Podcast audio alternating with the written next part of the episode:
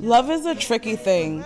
And in Latinidad, it often gets tied into the big three. What you talking about, gata? You know that we're spicy, loud, fiery, that we're passionate lovers? Mm, where are you going with this, gata? What you mean? And even if I'm a passionate lover, it doesn't necessarily mean I am all the time. Okay, but that's the point is that it's a stereotype. Everybody's not the same.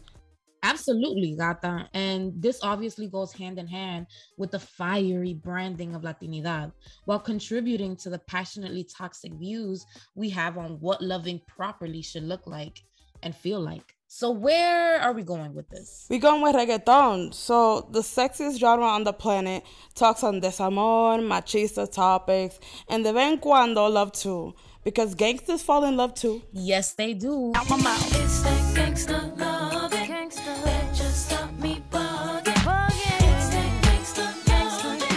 And while Latin media often make men of the movimiento seem heartless and savage like when it comes to women and conceptual topics and songs, Canciones de Amor reminds the world that our men feel and also have the right to be vulnerable. And most importantly, pen that vulnerability. Let's get into it. Vamos para allá. Eso está mi gente. I'm Gata. Dime a ver, mi gente, I'm Jenny. And this is Dímelo. Cantando.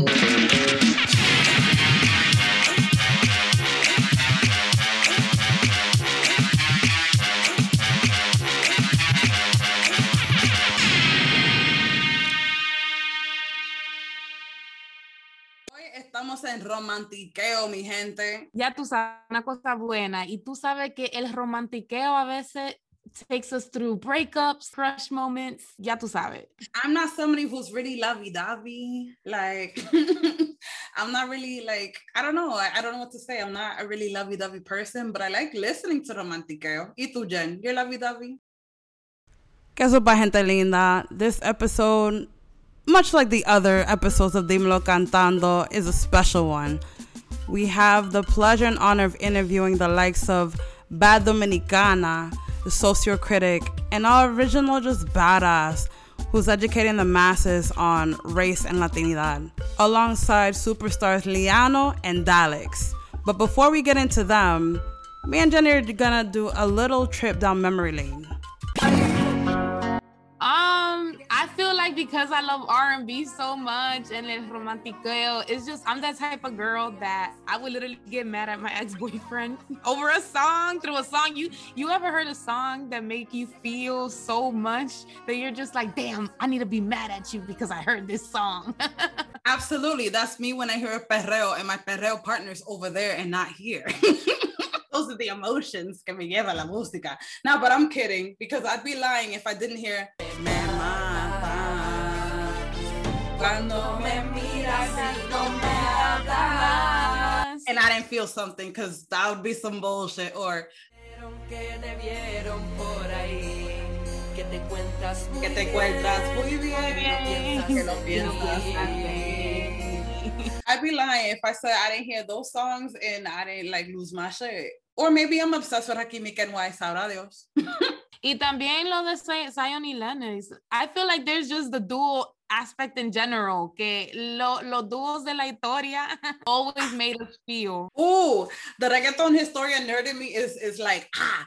So they made that as a conscious decision. Fíjate, it was like because you know Zion Lennox, since they got on the scene, they were hot. Ever since Motivando la Yal, right? Um, in their underground music, you know, before they made it mainstream, they were always hot. People always like mess with them, you know. But they, you know, once maleanteo was taking over the streets again, they literally looked at each other and said, "We're gonna go for something romantic. We we're tired of, of the violence or whatever." So that was a conscious decision on their end, and they're killing it. They've always been. That's lit. That's good to know. You see, this is why I love having conversations with you, Gata.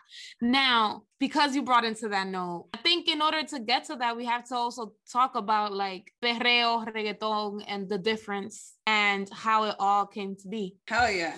So perreo, mi gente, if you've been paying attention, you would know that perreo is twerk, right? It's twerk music. It's moviendo las cinturas, ah, tra, tra. So perreo like literally means twerk. And it really is derivative of bomba, hip hop, and reggaeton. See, all perreo is reggaeton, but all reggaeton isn't perreo.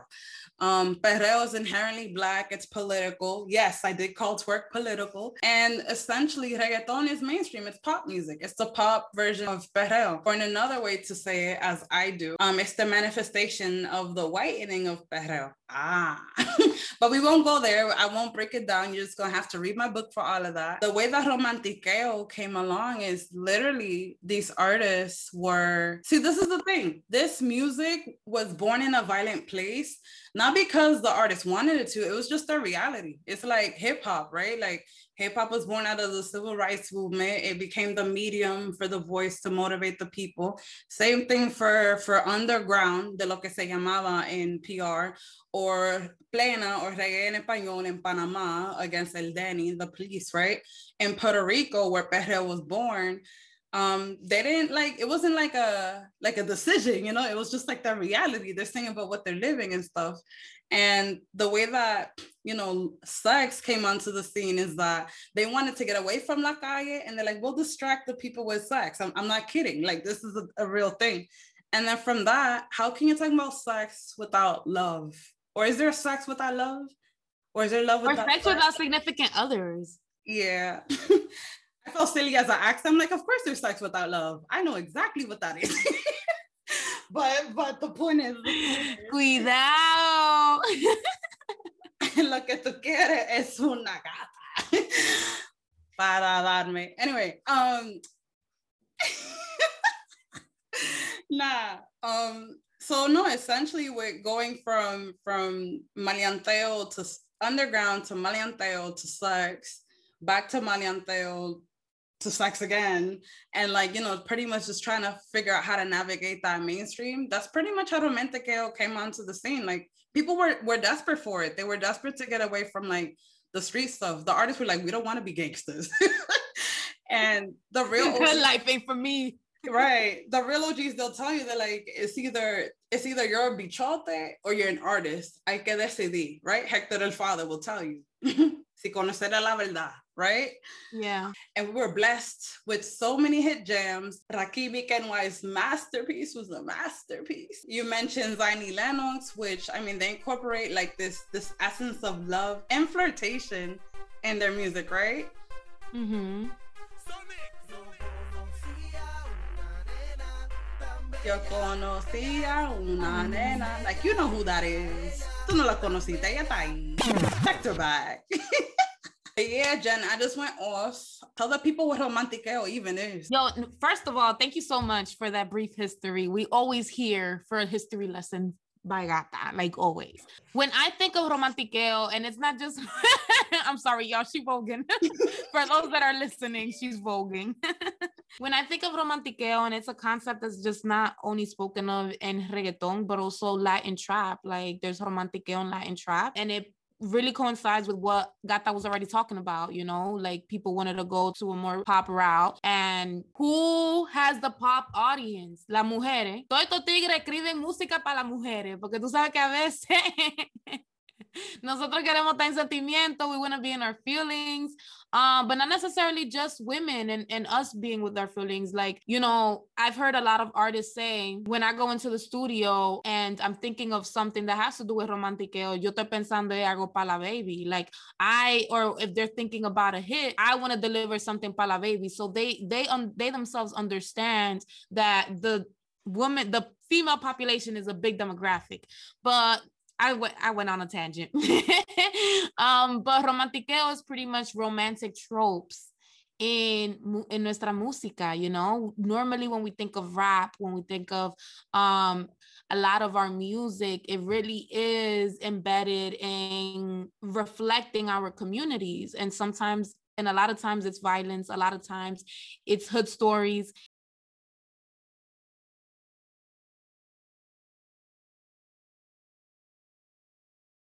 and el romantiqueo sheds light more on relationships on sex on sensuality um on heartbreak and heartbreak obviously became a big thing i mean when we think of te bote And, And lost long? Exactly. Exactly, exactly. Sorry, Jen. I'm over here. I'm over here double dutching in my head, trying to get in here. I'm like, but I think I got so much to say. Not este. Jump in, girl. I'm tapped out. No, um, I love where you were going because they will say absolutely you're getting into exactly what I love. It's funny because this is the thing with me. The reason why it's not that I'm not a romantic person, it's that reggaeton, eh, música urbana, como ustedes dicen, nosotros decimos música del movimiento, okay? Um, esta música, cuando yo lo busco, I'm not looking for music to play in front of my mom. I'm looking for ratchet music. I'm looking for music to get down to. um, excuse me, ma'am. Can you put music that I can twerk to? Thank you. Goodbye. Exactly. Like yo estoy mus- I'm looking for hood- that hood shit. You know what I'm saying? Like you want them baladas, go look for balada. I'm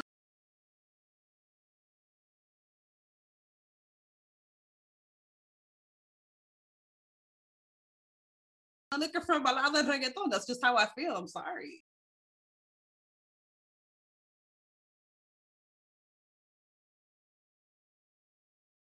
Um cada quien tiene su gusto. And don't get me wrong that's not all the time right? Which is why i give space for me matas or queda consumado estamos or like exactly where you're going with lust. Lust is fun to play with right? Lust Mhm. is, is fun. Lust you could you know you could throw it in so many different ways with te boté right?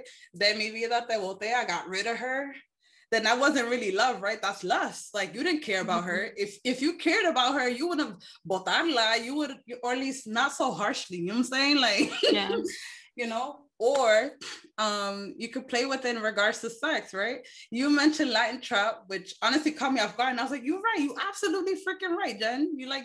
I swear you're the other side of my brain with Messia, which I, I wish we asked him this when we had him. Damn. One of my favorite songs, que es de romantiqueo, viene de él, um, from, from Latin Trap, Mil Posiciones. Cuando yo estoy contigo, miles de emociones. Cuando ella está conmigo, Yeah. Ella tiene un cuerpo que a mí me enloquece. por eso yo le chupo hasta los dedos de los pies. I don't like feet. I don't like feet, but I thought that song was mad sexy. You know what? He has that song with Zion and Le- Zion y Lennox, Tu Protagonista. And it's such a flirty. Um, I love the fact that you stress the fact that and Lennox have like that flirty element, porque hasta los mismos choices in the beat selections that they make is also flirty. Like, tienen unos rimitos that just makes you feel bubbly inside. And when you think of Tu Protagonista, is is that exactly like, ooh, you want to be my, you trying to be the main character with me? in this telenovela, in this hood ass telenovela. now that I'm an artist behind the mic, I'm asking myself a lot of questions. My debut single is called Kama Sutra. Yes, it's you guys. Like it's not grown. It's not. It's for 21 plus. Okay. And one of my my the the common questions go through my head as I'm writing. I'm like, who is this song for? I decided it's for women. I decided it's for girls who like girls. um, I decided it's for girls who like girls, but to tease men. So a man's in the room while the women are doing their thing and looking at the man like, oh, you want to join? You can join. Ubícate. But like with that, with that said, like I feel like all of these different, you know, angles is fun. Is definitely something worth exploring. Like son aspectos de la vida. Life is complicated and it's worth living. It's worth having fun. So whatever. I love that. Why romantiqueo though? Um, what can you say was at least like your earliest memories, like earliest music memories of romantiqueo that you can recall? Honestly, Tito el Bambino. I have an obsession with Hector y Tito, as I'm sure a lot of you guys do. And you come on, you guys. I'm gonna ask the question all of us have been asking our whole lives. How the hell did they get together? Like, you know, sponsored by Bichotes, El Boster, like literally, like El Boster, El Bichote, El Gran Bichote, Ángel Millones, um, you know, hanging out with El Combo de los 70, right? Like, which of course came a little bit after their split, but they were always around, right? So, yo estoy haciendo la pregunta de que todos nosotros queremos hacer. How the hell did Tito's like, you know, pretty boy, the women love me, pero yo tengo un flow bien como like, like gentleman. How Mhm. did that get together with like Hector was like, "Mm, mándalo un tiro. Like, how the hell did that happen? like, what? Um, so my ironically, with that said, my earliest memory, I remember when they released the song Amor de Colegio.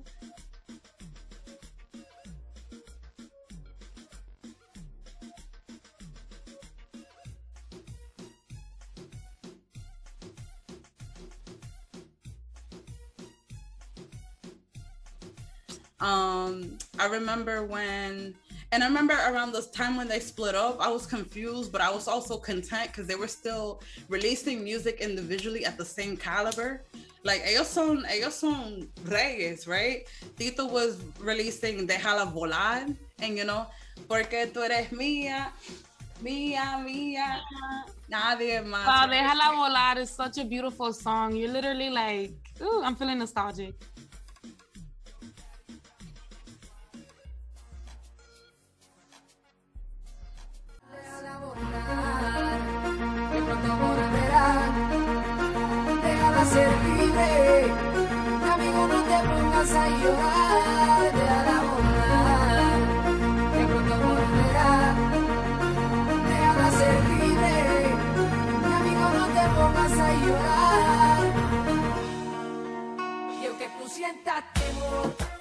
Yes. Oh my God. Happy years. This generation don't know. Um, and then meanwhile, while Hector is hanging out with all of these bichotes, he releases Dime por qué anda sola. Right, right? Or Debí llorar. Remember? I was like, how? Like, ¿de dónde vino eso? And You're like a reggaeton encyclopedia because I forgot about them tracks. Girl, I love them songs. I will never forget because it's funny. Like I wasn't so yo no soy romántica, but claro, I'm a three-dimensional person. So yo llevo mm. todos los, los sentimientos. When that song came out, it was 2008. and I remember because my, my cousin passed away. So like ironically, as this super sad song comes out, my cousin passed away and it was it just matched, you know, to how I was feeling in the mm-hmm. moment. And I was like, wow. Like you know it was it's just crazy. So it related to me on, on like a super personal level and it brought me through it. Tú sabes, I always say that music saved my life and it, and it has right? In more they more ways than none mm-hmm. And this is just one of those ways absolutely so necesitamos el romantiqueo because we all need to tap into that side de vez en cuando Lo dijo la gata. So dime, Jenny Jen, porque yo estoy hablando de mucho con demasiado, mi amor. What are your top five romantic songs? Ooh, okay. This about to get good. En la But- música urbana. But I wanted to point out how you brought up Hector and Tito and the duels because something that I'm constantly thinking about is just I call it the art of duels in reggaeton because we see that so much in reggaeton donde tenemos la voz melódica.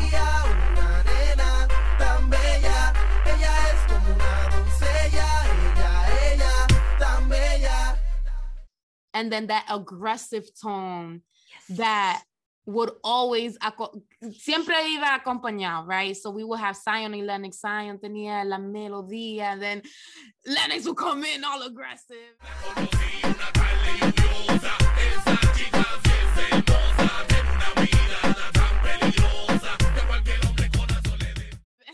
Igual con Hector y Tito. Um, when we think of Rakim y Ken-Y too, um, which in that case, they're actually my first choice for Me Matas. That that song, let me tell you, that song had me mad at a non-existent boyfriend. Like, Rakim y Ken-Y, you see what you did? You got Jenny sprung over someone who don't even exist. like homegirl was looking out the window, like if she thought, like if she was in a music video, like Me Matas. and then again, it, you know, me hablas. again, like I 12, maybe 13 years old, didn't have a relationship, but that song made me feel.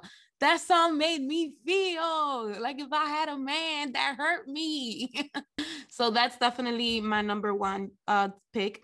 My second one is Mi cama huele a ti. Y es que mi cama huele a ti.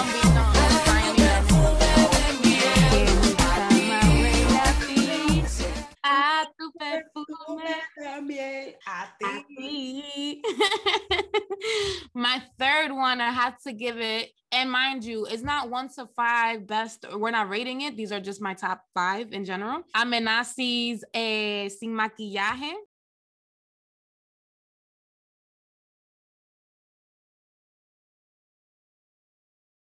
But the remix with Don Miguelo, because you know Don Miguelo's Don Miguelo. so definitely Sin Maquillaje. I think the early era of Amenazzy, like I'm so obsessed with that era. I think that his melodies and like the way he just dedicated songs to women was just so beautiful. And please bring that back. I miss it. um and number four i have aparentamente by yaga Mackie and arcángel de la ghetto. Ooh. obviously it's not like a reggaeton it's actually more hip-hop trap people always bring that up but it has you know all the r&b romantiqueo tropes in latin in, in the spanish language so definitely in my top five and perdóname by la factoría Wow. Wow. Perdóname was in my cleaning track for Saturdays. Wow. Bueno, this is a really hard top five to really. Oh, Jen, you want to ask me? Oh yeah, yeah. but enough about me and my influences and my no. Enough about me and what I feel. Gotta tell us about your top five. What are the romantiqueo tracks that had you feeling? Mija, this is gonna be hard. You stole my first one, de que me matas. But it's all right because it's a lot of fishes in the sea. I already mentioned some of them, right? In regards to romantic, romantic music, músicas de amor. El amor es una magia, right? Um, I would definitely say that's again, these are you know, I'm the type of person you'll ask me what's my favorite song, and I will never give you my answer because how can I like so- Wow. so many songs have saved Yeah. me in like so many different ways. It's like, I'm sorry, I can't answer you that question. And for different reasons, I'm mean, with that said, I just got to put that disclaimer out there. Um, El Amor by Tito Bambino, that song is beautiful, it's precious. Yes. Me llena con una alegría. Um, that it that other songs, I don't feel they're capable of doing so. Like he really hit, he really he got me to be vulnerable in a way that I never thought I could be with like other songs. So I appreciate that. Love Tito it. got me there. Um, El amor es una magia. Ironically, Mia, I wasn't kidding. Mia, porque tú eres mía. Mostly because there's a sort of, como yo digo, I live for el coqueteo, okay? um, I live for like, tú sabes, I'm, I'm gonna stop talking. Um, I live for el coqueteo. No, don't stop talking, girl. Bring it up, bring it up, bring it They can't know everything, Jen, tú sabes. Yo soy la gata. up. Oh, over, over, over. You gotta keep some mystery. I get it. we gotta ease in the gata salvaje. nah, but um, with that said, I love Mia because this is sort of like lust, this sort of like, you know, you're mine. You know what I'm saying? That like hood, that like, mm, I claim you, like, you know, and I think that's cute. I think that's cute. Now, as we mentioned earlier in the show, let's transition a little bit and bring on some of the celebs Dalex, Zahira, and Lyanno. Dímelo cantando. Si esto es dímelo cantando. Ahora, Dalex, vamos a comenzar contigo porque creaste un tema llamado Panamá. Y como yo soy panameña, Pues explícame. mira, eh, Panamá eh, es un tema que va para mi próximo disco, que se llama Unisex, el disco. Y Panamá, yo quise hacer Panamá porque, ve, ¿sabes? Venimos de estar encerrados en toda la pandemia y ahora pues podemos salir un poco más. Todavía está un poco el lockdown todavía, pero podemos salir un poco más y yo pues quise hacer un tema que fuera más de, de, de reggaetón, de vacilón. El tema habla de dime cuál es el plan, cuántas son, dónde están, ¿sabes? Como que... Y quise hacer algo así para que la gente se lo disfrute y, y lo baile, ¿me entiendes? Como te dije, y ese tema yo lo grabé en Santo Domingo, en la República, lo hice en un campamento de that. por allá. Así Oye, que también, ajá. Oh, no, no, sigue, sigue. No, que parte de la inspiración fue la República también, la musa que da allá, la República. Eso que iba a decir, que el wordplay, primeramente, el wordplay es super clever. bien, bien clever, porque a mí me encantan palabras o el wordplay, el wordplay que tiene double meanings. Sí, Um, y también tiene esa esencia caribeña, o sea, nosotros tenemos esa esencia de cortar la palabra. Entonces, se usa como Panamá, pero también Panamá. Y exacto. cuando vi que era H y Cromo, que también formaron parte de ese proyecto, o sea, yo soy súper fanática de ella. Tienen, ellos tienen un, una trayectoria súper dura, eh, son demasiado talentosos. Entonces quería también llegar a, e- a ese punto, cómo fue trabajar con ellos y también cómo fue la vibra aquí en la República Dominicana. No, mano, trabajar con, con Cromo y con H fue algo increíble porque era como que estábamos chileando, com- como decimos nosotros, ¿me entiendes? Como quien dice ahí, tirando, improvisando en el micrófono, tranquilo, sin ninguna presión ni nada. Sin, no se sentía que uno estaba trabajando ni nada. Y trabajamos Panamá y trabajamos muchas cosas más que no han salido, que van a salir, que están durísimas, pero la vibra fue increíble, mano, de verdad que sí me gustó, así que espero volver pronto para allá, seguir trabajando con los muchachos. Mostly, I really wanted to really get into music and your creation process. So I really wanted to start off by really, I want to know more about your relationship with music. I know that in the past we've spoken a lot about you even performing, and I just want you to share with us like what listening to music and your relationship to music has been like since you were younger. Um, music has always been a part of my life. Um, and I've also al- always had very diverse tastes, but I feel like when you're like Dominican American, like you don't even have a choice in that, right? It was like my mom's playing Johnny Ventura and Perico Ripiao and all this stuff, but she also loves Stevie Wonder. And then, you know, I'm like listening to hip hop and R&B and like rock and all of this other stuff or whatever um, that was just like always very normal for me. Um, at some point, when I was like maybe 10 or 11, I tried to sing something and I realized this doesn't sound bad. Um, my grandmother told me that I had a pretty voice or something. At around, I would say 13 years old, I lived in this building in the Bronx, and there was a lady who lived on my floor. We were on the fourth floor and she would practice every Wednesday. She was an opera singer. She was a Russian opera singer. And you could hear her on the sidewalk when she was doing her vocal exercises from the fourth floor, like it was on the first floor. Like that's how much she could project or whatever. I was I was always into opera and into classical music. Um, my mom always had like a whole bunch of vinyl of like classical music my mom is also very like whatever. So one day I knocked on her door. I don't know. I got bold and I was like, "Can you teach me?" That's crazy. That's crazy. Oye, Lyanno, dímelo cantando. Hey, ¿qué tal mi gente linda? Yo soy Liano y esto es Dímelo Cantando. Eh, bueno, primeramente vamos a comenzar con el tema. Háblame un poquito sobre la el proceso creativo y en términos de la composición. Hablamos un poquito de esa línea que me gustó mucho. eh, y ya que es el episodio del romantiqueo, háblame un poco de eso. Pues mira, esta canción la empezamos a, pues, a crear durante pandemia en el 2020. eh, junto con los productores BF, Neneto, Sueloneo, que después terminaron el tema. Y pues cuando comenzamos a hacer la canción, eh, estaba primero el coro, el intro y el coro. Y, y como que siempre, desde que escuché el tema, dije, este tema tiene mucha sensualidad. A pesar de que es reggaetón, pero pues tiene esa esencia mía, ¿me entiendes? Y, y desde que lo creé, pensé en Lunay. Como que sentí que era la persona perfecta para que se juntara, ¿me entiendes? Con el tema y, crear algo bueno. Y desde que lo escuchó, él se quedó loco con el tema, le, encantó y tiró rápido. Eh, el tema, pues básicamente lo creé pensando en, pues, esos momentos de pareja que uno tiene que, que como que ah, nos acabamos de ver y te dejé en la casa, pero ya te quiero volver a ver. Este, y va más por esa, ¿me entiendes? Por esa línea, tú sabes que mi área es lo sensual y, y como que dedicarle los temas a las mamacitas full, so me fui por ahí, por esa línea. Dalex, dime, ¿usted te considera como un romántico? Eh, bueno, Este, pues sí, en verdad, yo soy bien una persona bastante romántica dentro de.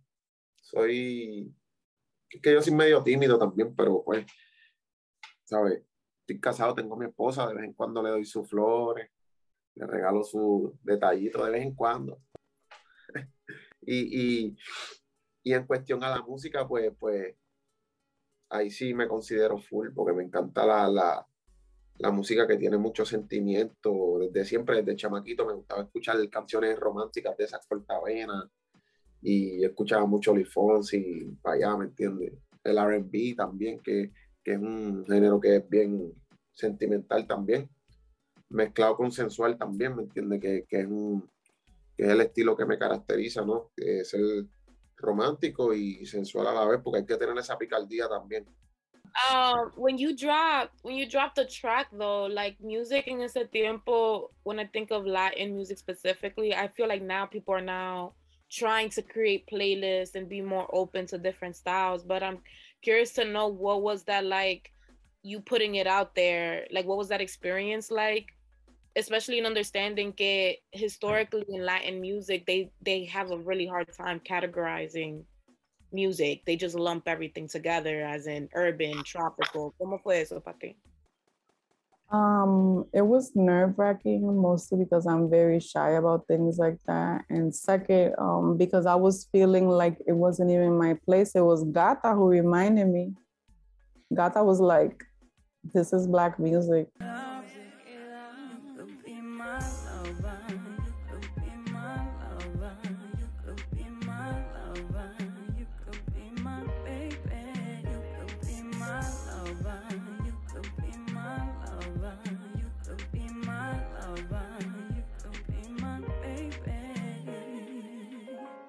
You're black.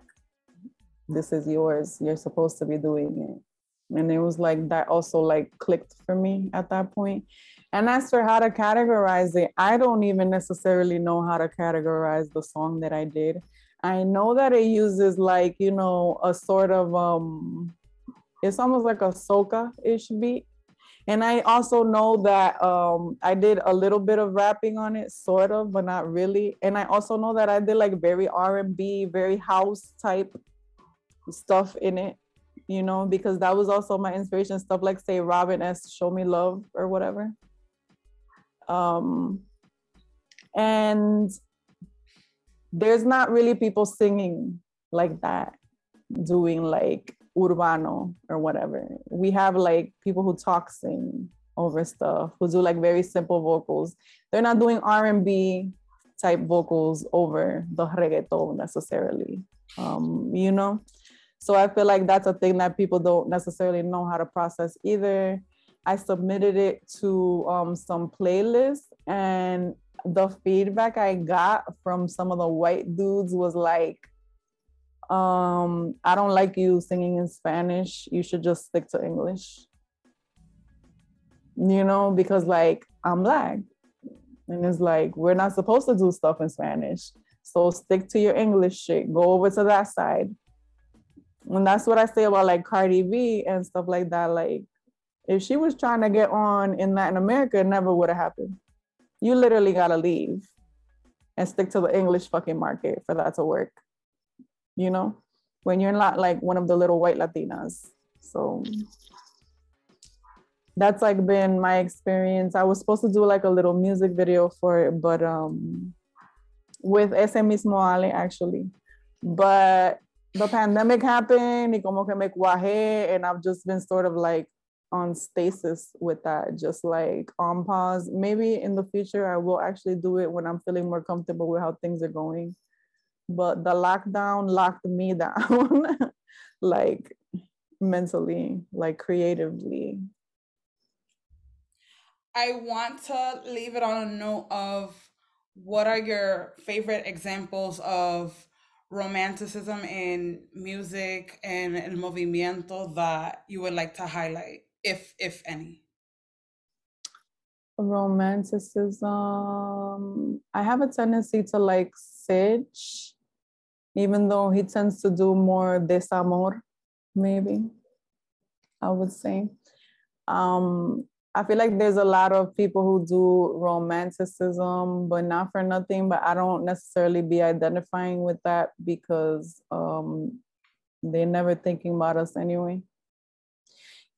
Llega un punto en el que when everybody being romanced is a white woman, I'm just kind of like, okay, I'm clicking the motherfucking X because you was never checking for anybody anyway on my end. Um, but I think I actually don't even necessarily listen to very romantic reggaeton. I have a tendency to listen to more like the party stuff, the the marquesina stuff, the dembow, you know. Liano mencionó algo antes um, que mi opinión fue súper interesante. Eh, Jenny, síguele ahí. Sí, música para babies. Ah, mencionaste algo que quería en realidad tocar. Tú mencionaste tu esencia. Em, yo no tengo mi pajón hoy, todo el mundo me conoce por mi pajón, pero la última vez que hablé contigo en Pipo en Español, tú mencionaste sobre tu experiencia, Ando. Estoy en la República Dominicana y tú sabes qué pasa en los plataneros. Tranquilo. Déjame preguntar de nuevo. Zum- Zumba, zumba. Eh, la última vez que hablamos mencionaste sobre tu experiencia con el RB y creo que algo importante que mencionaste fue que todo el mundo no creía en ese aspecto de crear esa función y la melodía del RB, ponerla en el reggaetón o que esa música no iba a pegar en ese tiempo. Entonces, si puedes hablar un poquito de eso, de tu experiencia cuando comenzaste creando esa música. Eh, yo sé que tú estabas fundido con Trey Songs y The Weeknd, entonces creando esa música en un, en, en un environment, una, en un hábito donde lo que estaban haciendo era el contrario. Eh, ¿Cómo fue eso para ti? Mano, pues para la gente del género fue, y, quizás también para los mismos fanáticos, pues era raro escuchar ese tipo de, música en español. Recuerdo que, los únicos así que lo hicieron fueron De La Ghetto, Randy, eh, Arcángel, que como que tuvieron canciones eh, como Tú Te Imaginas, este, y otras de, ellos que tuvieron éxito, que pues la gente adaptó, pero la gente realmente no sabía que, que eso era R&B, ¿me entiendes? So, en el, en el tiempo que- en que nosotros entramos, que yo entré, pues ya la- las redes estaban un poquito más avanzadas y la gente quizás no, como que no asimilaba bien la, el, el tipo de música. Había mucha gente que me decía, ah, me, me gusta tu música porque es RB en inglés, pero en español y no pierde el flow. Pero había mucha gente que, que no la entendía, ¿me entiendes? Y como que la criticaba y decían que pues, eso no iba a, llegar para ningún lado y qué sé yo. So, en verdad en el camino ha sido divertido por- porque, ¿me entiendes? Puedo ver así mismo como la gente que no le gustaba, pues poco a poco se han ido adaptando a la música. Colegas que quizás no entendían la propuesta cuando yo comencé, pues ahora la ven un poquito mejor y la entienden. El, el género urbano se hizo más grande que, que el reggaetón como tal, ¿me entiendes? So, se fusionaron muchas cosas, igual que Raúl Alejandro con Todo de Ti. Eso es una canción, ¿sabes? Eso es un ritmo full americano. Este, y, y él logró hacer un hit en español con esa canción y abrió, pues, como quien dice, más puertas y que la gente, pues, el, ¿sabe? el oído lo tenga más abierto a quizás nuevos ritmos. Igual lo mismo con En Tu Cuerpo Remix, que fue, un, fue una canción totalmente fuera de lo que estaba pasando en el género, eh, pero la gente la acogió, ¿me entiendes? Como si fuese parte del género, algo normal. So, poco a poco yo pienso que, que se han ido sumando fanáticos. Sí.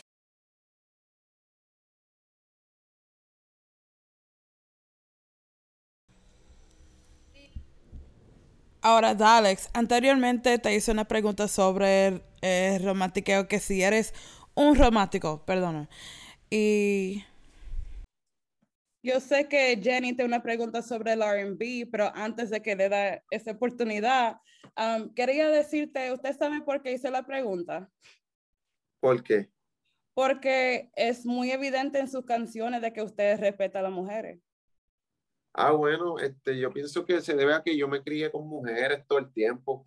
Yo me crié con mi abuelita, con mi mamá, con mi hermana, siempre estuve rodeado de mujeres y pues es algo que pues a lo mejor inconscientemente ya pues está ahí. y, y se expresa, um, está ahí mismo en su letra y, y me encanta eso y por eso soy muy fan de usted y lo único que puedo decir es que por, por favor siga ahí, que es, es muy lindo verla, de verdad. Dale, gracias.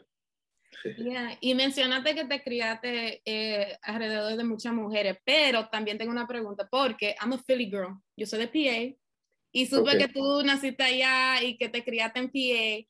So, quería preguntarte más de la influencia del R&B, eh, cómo llega eso y cómo tú comienzas a tocar esas aguas en reggaetón y más conociendo que para el R&B siempre ha sido bien difícil eh, crear esa música y más siendo en el Caribe, porque hay muchísimos artistas que le han dicho, oh, no hay espacio para música así, música lenta, música sensual.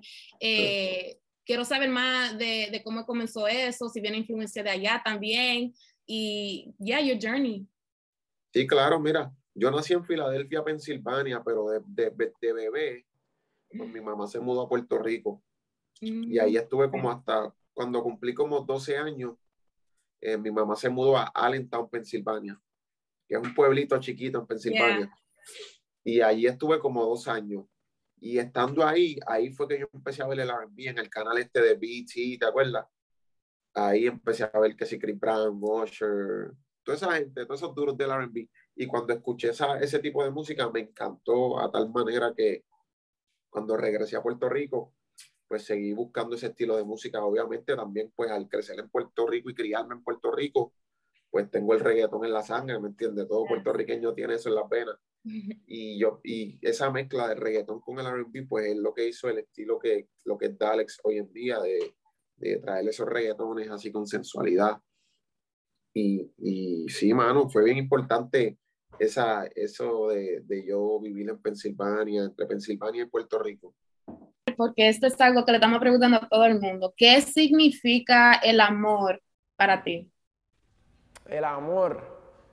Wow, es una, es una pregunta bastante profunda. Eh, el amor, yo creo que si, si, si no existiera el amor tan sencillo como el amor de mi madre o de mi familia o el amor que yo siento por la música, pues realmente pues las cosas no tuvieran mucho sentido a última hora, porque todo esto, por lo menos yo, no me entienden, lo hago con amor. So, el- sin, sin, sin ese cariño eh, que yo siento por la música o que siento por mis fanáticos o que mi madre me dio a mí o que yo siento por mi madre, pues realmente nada de esto fuera posible. So, eso, eso viene siendo una parte de lo que significa el amor para mí. That's so beautiful. Now, Zahira, a question for you. What does it truly mean to love?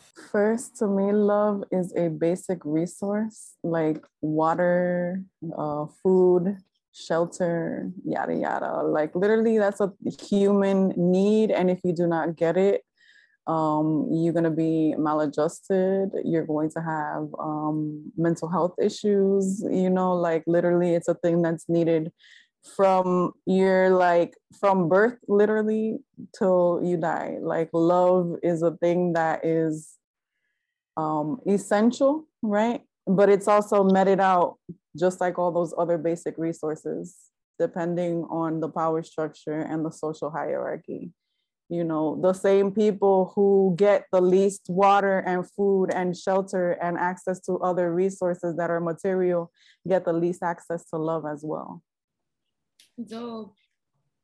Y en términos de, de navegar ese, el espacio también eh, y usar influencia de RB, ¿cómo ha sido eso para ti? O sea, ¿sientes como que fue más difícil para ti o crees que llegaste a un momento donde ya estaba súper aceptado? Porque se habla mucho del Latin Trap y mucho de Latin Trap que la gente considera que Latin Trap eran canciones de romantiqueo, o sea, no era trap trap. Sí. So, me, Pues- me quería saber más sobre eso. Pues mira, pues obviamente el proceso fue un poco más lento y siempre un poco más lento, pero cuando vino la ola del trap, de lo que fue el trap, yo pienso que eso le abrió las puertas a, otros estilos de música en español, ¿no? Porque ya después que vino el trap, fue que vino la ola de lo que fue nosotros, que fue más el R&B. Este, y, y de verdad que el trap ayudó bastante. Cuando salió la ola del trap, que sí, Brian Mayer, Anuel, Bad Bunny, toda esa gente, pues nos ayudó mucho, pero el proceso pues sí es más lento, ya que como tú mencionaste antes, el latino lo que le gusta es bailar, disfrutar y pasarla bien, y el R&B pues es un poco más lento, pero yo pienso que ya la gente se está educando y, y le está gustando más también ese, ese estilo de música que, que se pueden disfrutar, no solamente en las que, ¿me entiendes? Que el reggaetón y el vacilón pues es para las discotecas y cuando tú sales, pero este estilo de música es más cuando tú estás en tu casa, chilling con tu pareja o solo, como tú lo quieras decir, pero es más para estar tranquilo en la casa.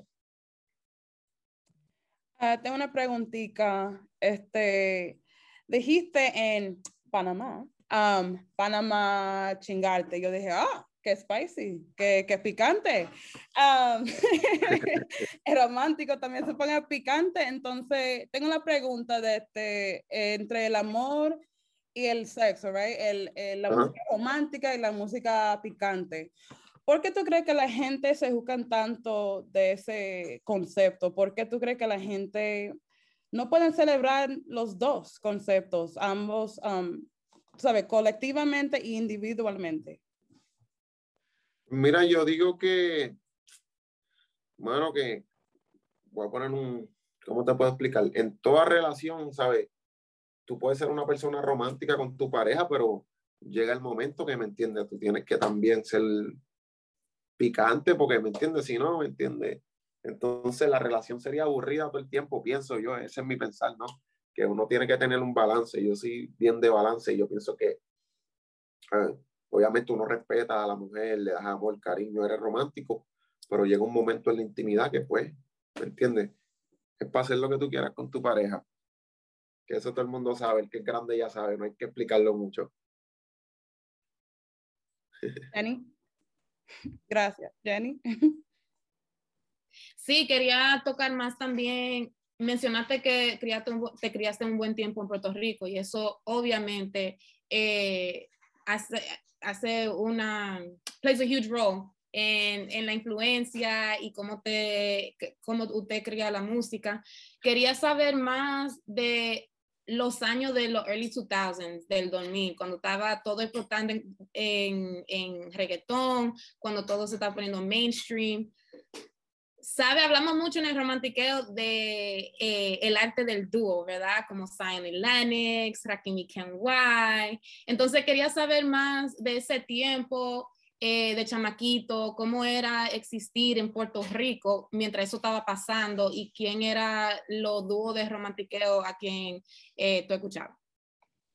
Pues mira, yo te diría que fueron, para mí, si tú me preguntas a mí, yo te diría que fueron, fueron los mejores tiempos, las mejores épocas, mano, en ese, esos early 2000 que estaba el reggaetón, ¿sabes? Wisin y Yandel, Zion Don Omar, Daddy Yankee, Tego Calderón, Héctor el Fader, Tito el Bambino, ¿sabes? Habían, antes tú ponías un disco, un CD, como lo era más Flow, y tú podías escuchar desde la primera canción hasta la última, y todas eran duras, todas las canciones eran duras.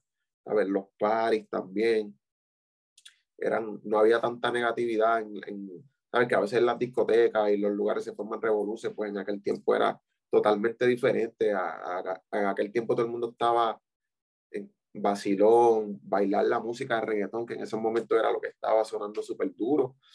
Eh, por lo menos te hablo de Puerto Rico, que era donde yo estaba en ese tiempo.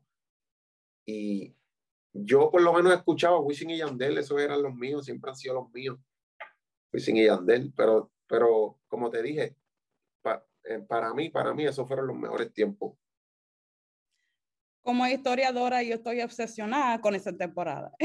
Como panameña, yo no sé que usted supe, yo soy de Panamá. Oh, qué duro. Ajá. um, como Yo pana- amo Panamá, yo amo Sí. Panamá. Panamá es como mi segunda casa. Oh, Panamá, me, ¿sabes? Fue, fue de los primeros países así que me aceptaron. Y a mí me encanta ir para allá, me encanta. Sí. Y, Bueno, imagínate la canción Panamá. sí. Me encanta escuchar eso, eso así mismo. Um, y hablando de Panamá, está con Rich Music, asociado con Sech. Dime sobre su, su amistad con Sech. Mira, Sech, nosotros tenemos una amistad bien bonita, ¿sabes? Empezamos allí en Rich Music, ambos subimos al mismo tiempo, e hicimos muchos temas, un par de temas antes, antes de pegarnos también, ¿me entiendes? Antes de que la gente nos escuchara. Y compartimos mucho tiempo, vivimos un tiempo juntos en el mismo apartamento, junto a Dímelo Flow.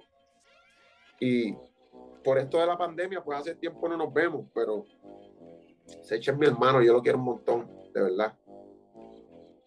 Me encanta Y, eso.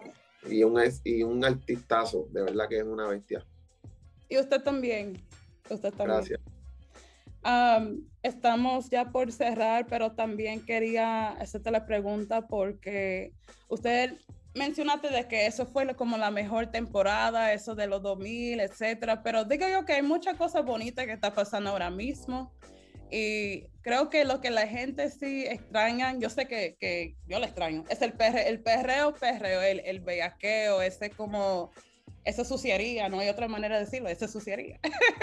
Ajá. Ah, yo soy una mujer, pero yo, yo buscaba eso, como que me, me encantó, me encanta.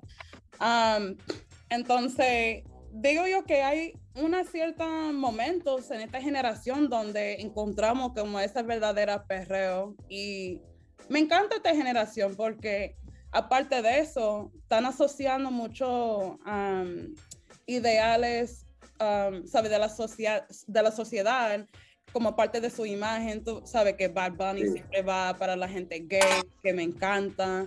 También soy parte de la comunidad am, y lo aprecio muchísimo. Am, veo como diferentes artistas luchando para incorporar esos diferentes ideales en su imagen y quiero saber cuál es su opinión sobre eso, qué am, usted piensa en, en incorporar eso como en parte de su imagen o Um, y también del cancel culture, porque esa es otra parte. Yo entiendo que mucha gente ten- tiene miedo de decir algo, de alzar la voz, porque la gente son increíbles, puede ser increíble. Um, puede decir una cosa mal y ya por el resto de, de su vida eres una persona mala y yo no, soy, yo no estoy de acuerdo con eso. Yo odio el cancel Claro. culture. Um, yo sé que yo dije mucho. Respóndame sobre, sobre todo eso, por favor.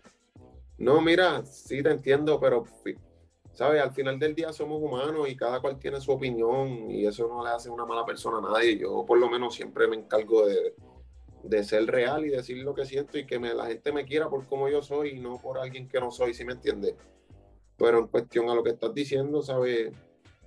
Yo pienso que vivimos en, ya estamos en una época, mano, que, que cada cual es libre de hacer lo que quiera con su vida, mano, de verdad. Yo digo que después que tú seas, ¿me entiendes? Que, era, que seas una persona que hagas el bien, que no le hagas daño a nadie, tú puedes hacer con tu vida lo que tú quieres, ¿me entiendes? Sí, yo por lo menos mi próximo disco se llama Unisex, ¿me entiendes? Y estoy vestido de rosa completo, ¿me entiendes? Que ahora mismo poner estándares y poner cosas es como que algo que lo veo un poco, ¿cómo diría yo? Como ignorante un poco, la gente pues tiene que educarse ya hoy en día. Yo pienso que yo soy una de las personas que piensa que como que la gente identifica el color rosa, el pink, con las mujeres, cuando en verdad eso es un color. Un color lo puede usar un hombre, una mujer, ¿sí me entiendes? Y más en estos tiempos, pero pienso que, ¿sabes? Es algo que, que venimos muchos años arrastrando la humanidad completa con el machismo. Y obviamente pues se toma tiempo, ya pues gracias a Dios hoy en día estamos un poco más adelantados en eso, ya, ¿me entiendes? Ya el machismo ese pues se está yendo y, y al pasar de los tiempos yo sé que pues las cosas van a cambiar, pero vamos poco a poco y, y lo importante es que la gente haga las cosas bien y que no le hagan daño a otras personas, de verdad que eso es lo, lo que yo digo, lo más importante. Ya cada cual, sus creencias de cada cual, pues cada cual tiene derecho, ¿me entiendes? A, Claro a que creer sí. lo que quiera. Claro que ¿Sabes sí. cuando Dale, dale. I'm like double dutch. Eh, cuando mencionaste unisex, yo le iba a preguntar eso también y me encanta que mencionaste que está vestido en rosado en, y, y el tema too, because ya ahora, ahora estamos tocando el tema también de gender neutrality y usted está en un espacio, ya naturalmente en nuestra tradición como latinoamericanos, eh, culturalmente hay muchísimo machismo, o sea, que es bien tóxico.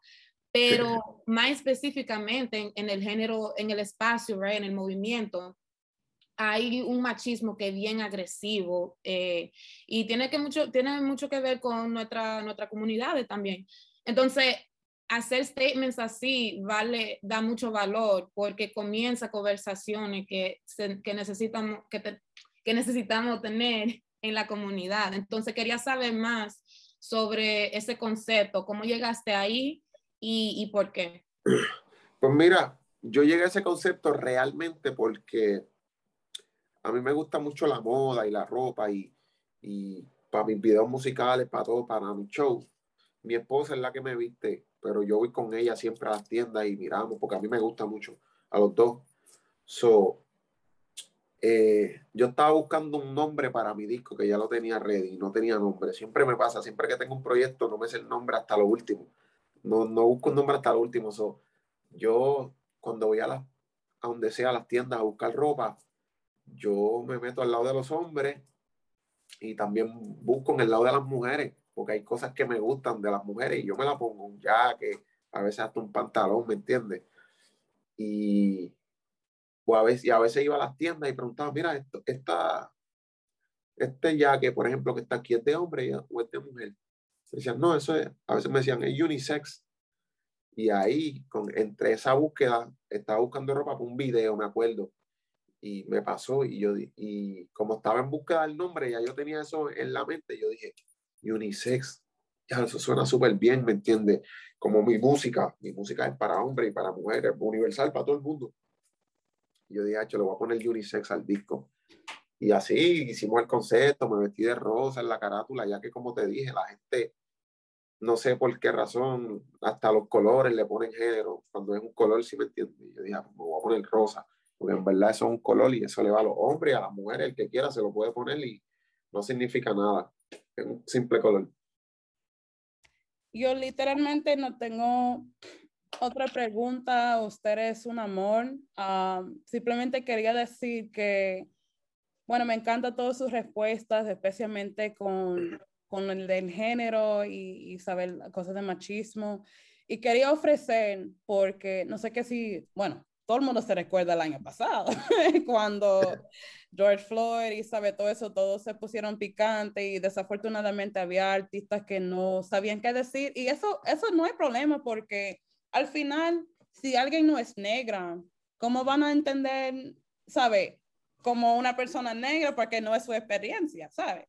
Ah, pero con eso dicho, simplemente quería ofrecer de que si en cualquier momento um, ves como que algo pasando en la sociedad y no sabes qué decir o, o, o quieres decir algo pero no sabe o, o, como que, sabe, quieres, quieres compartir con su público de una manera pero no entiendes cómo, que por favor sepa de que nosotros somos recursos y usted ves lo, lo tanto de, de respetuosas somos, um, que no estamos aquí para juzgar a nadie y literalmente, como mencionó María, eso es mi trabajo, educar sobre raza y las cosas difíciles. Entonces, solo quería que usted sepa de eso, que soy un, un recurso um, en esos temas difíciles y a- aquí estoy a la orden.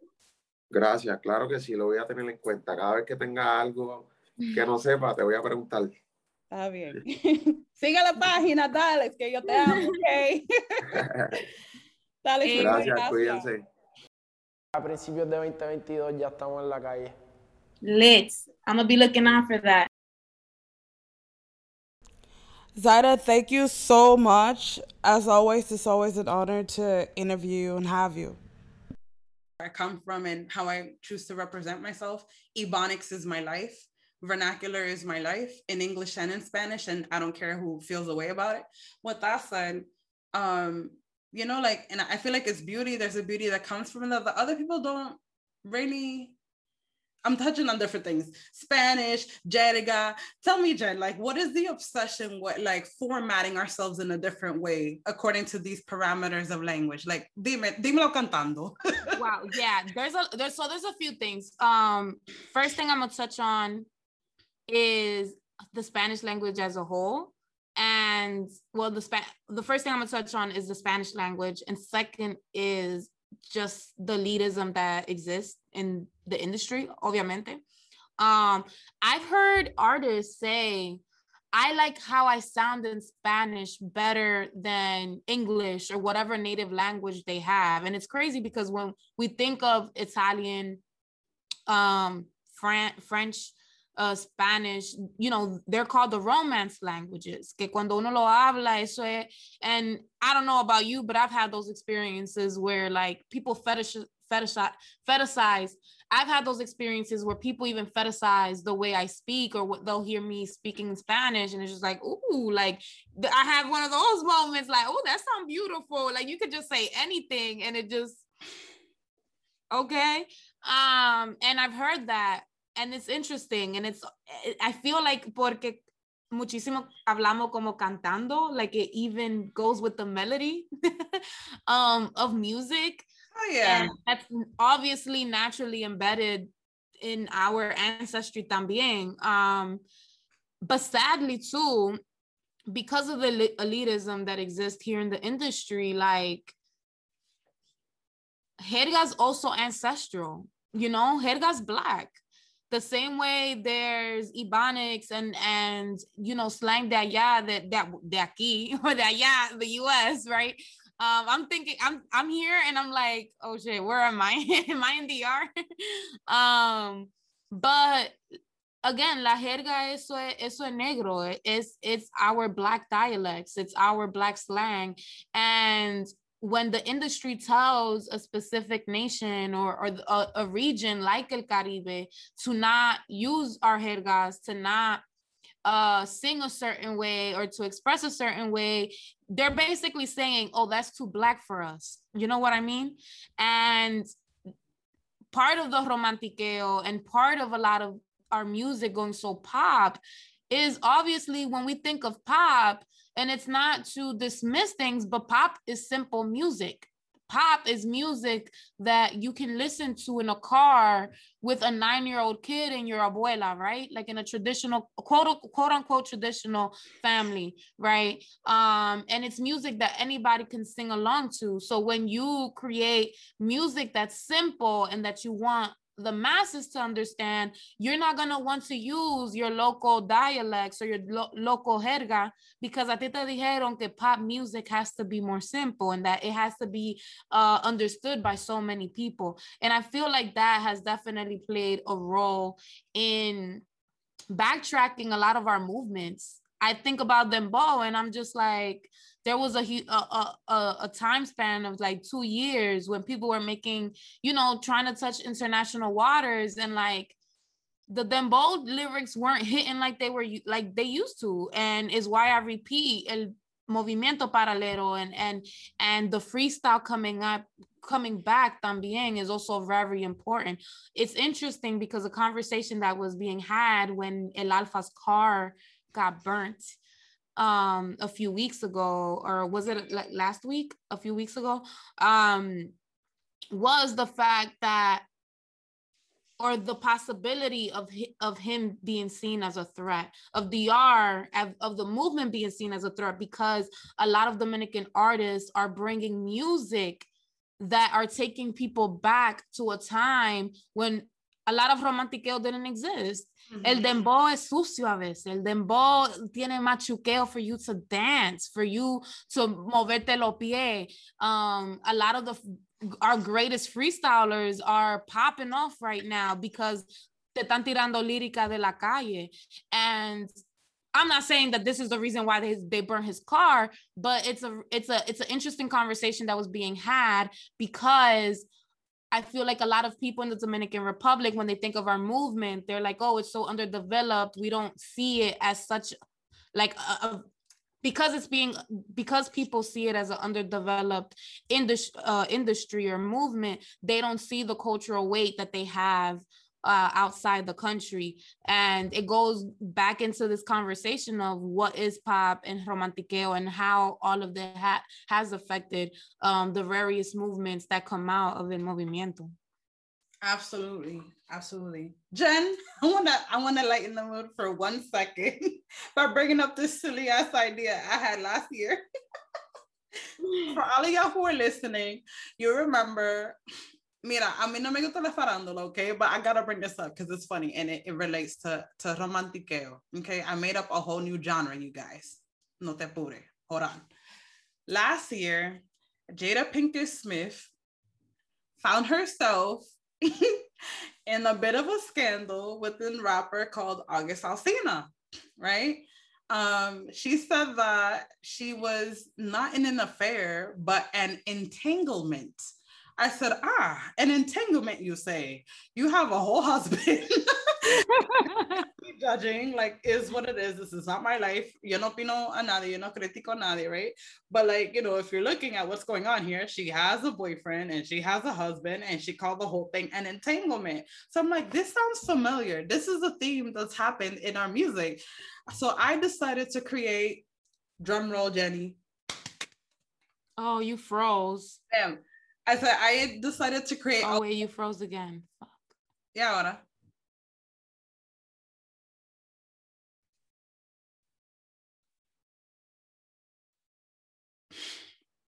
Damn. It's my internet. Okay, I see you. Sorry. Okay, now you're good. I decided to create a hold on, let me just do that again. So last year, Jada Pinkett Smith found herself in a bit of a scandal with her boyfriend August Alsina, despite having a husband named, well, Will Smith. You might know him. Um, yo no critico nada, yo no opino en la vida de, no, de nadie. Like, live your life, girl. But with that said, lo más que me hizo reír fue que she didn't call the thing an affair, she called it an entanglement. this sounds familiar. I feel like this relates to reggaeton. So, Jen, I decided to create a whole new genre. Drum roll, please. Tangleton. Not because, like I was touching on earlier, we love to sing on lust, on relationships, on love lost, on love, um, on love met, on misconnections, and we love to sing on scandals. We're so messy.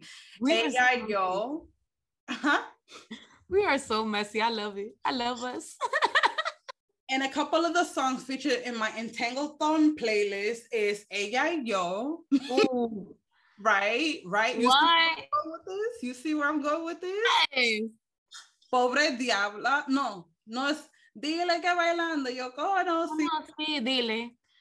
Cuéntale. Right?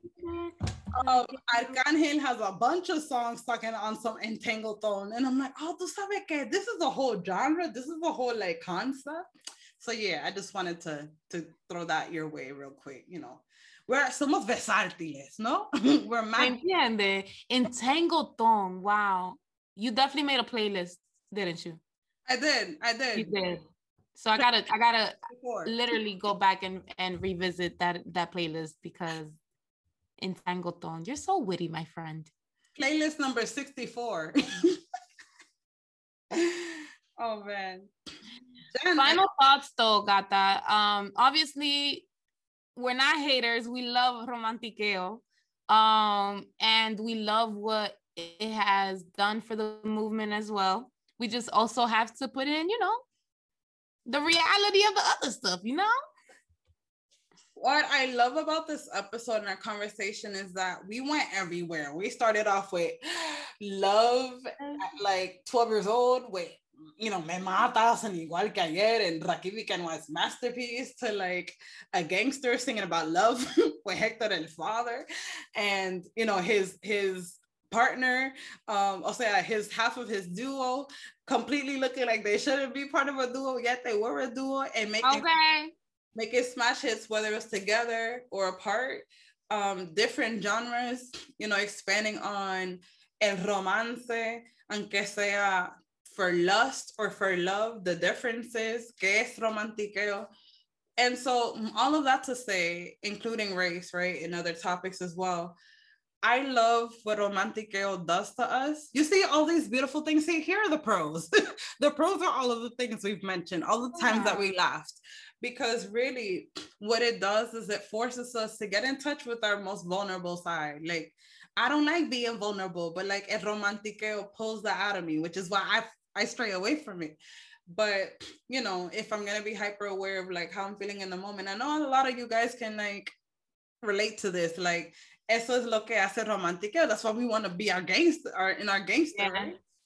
Um that's really like my only thought. I love how three-dimensional it makes us. I guess my only comment is for you industry people listening it's all right to make el machuqueo wet instead of dry let's make the machuqueo match the words because Yeah, let's create ponds, man. Let's create ponds. You know what I miss from back in the day on that note? There used to be different. Oh, you know what song? I'm I'm horrible. You know what song should have been at the top of my list? Es difícil by De La Ghetto. es difícil. No. No. No, no, no, no, no. Es difícil. I, I don't know the words right now. Um, but like Yeah, I'm terrible with lyrics. There's this version on YouTube. Oh my god, I need to find this producer. But Es Difícil by De La Ghetto is just more like a hip hop. It's not really like a like a reggaeton. Mhm. um you know the beat matches the words um you know what i'm saying like even if you're gonna go to a different genre and it's sold everybody knows that song everybody loved that song um i just want to inspire a hope and a como le digo como un una confianza que ustedes pueden, sí pueden ir para allá, para diferentes géneros y todavía van a tener éxito. No hay por qué. O sea, I'm tired of this like machuqueo of the current puppetón. It's driving me nuts. um, Yes. And people are like masking, o sea, they're packaging um songs as romantiqueo. Oh, the song is everything. This is part of the problem now too, right?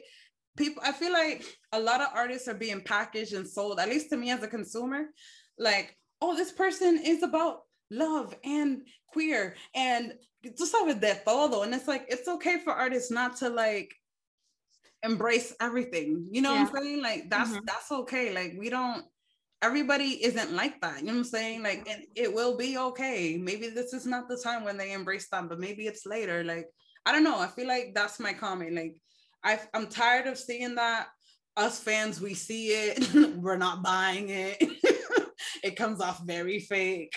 Um, you know, packaging these artists as like these super three-dimensional beings who like care about everything and like at the same time, like it's not real. And I feel like romantiqueo feeds into that. Everybody's not romantic. They could be romantic. There's romance at different levels.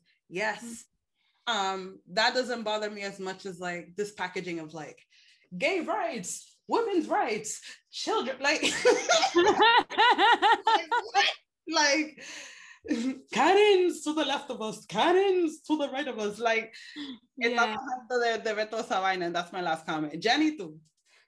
No, yeah. I mean, I think in any género, the greatest composers of our time have always been able to really make us feel like the fact that you said that Héctor father had you crying, um, the fact that I mentioned that like music would make me get angry, you know, like um or feel a certain way, like that's when you know that even if it's, it's simple lyrics to the most um harder to like to the most difficult to unpack, you feel it. Um, and I think I, I agree with you. I think that romantiqueo really takes us to encourage, it really encourages our most vulnerable side, but it also brings como un slight of hope. And I know that you mentioned, you know, the fear of heartbreak, right? But then there's also music that just embraces when you think of like Doctorado, right? Tony Dize. like he is just talking about how he can't live without this woman, like that throughout th- their experience, like he got a whole doctorate. He's a doctor. Un doctorado got his PhD in this romantic style, in this romantic, so in, huh? I said, I'm sorry. I was saying that's so cute. Goals. I know, like Mándame uno así, que un doctorado en gata, por favor. Yeah, and it's nice to know that todavía esperanza, right? That that love is still something to look forward to, and whether um and and any kind of love right like do you whether you care for marriage or whether it's just having a significant other just having any kind of love is beautiful and i think that we have to thank romantiqueo for that too you know So roman- romantiqueo will always be in my heart as a reggaeton historian. It's very like interesting creating these, you know, playlists and todo. um, I, I'm sure I got other ones in me. I just gotta like analyze to see how I can categorize it, whatever, because it's very complex and as are we, right? Dímelo Yeah. cantando. exactly Outro? uh I did the intro. Bueno, mi gente. You want to do the outro? Mhm. Bueno, mi gente, thank you for joining us on another conversation. This was so beautiful. I got to know a little bit more about my co-host, Gata, and my work wife, to listen to more about her vulnerable side. And I too, I got to share some of mine. And I think that's what makes Romantiqueo so beautiful also. Uh, till the next episode. Eso va mi gente. I'm Gata. Dime a ver, mi gente, I'm Jenny. And this is Dímelo. Cantando.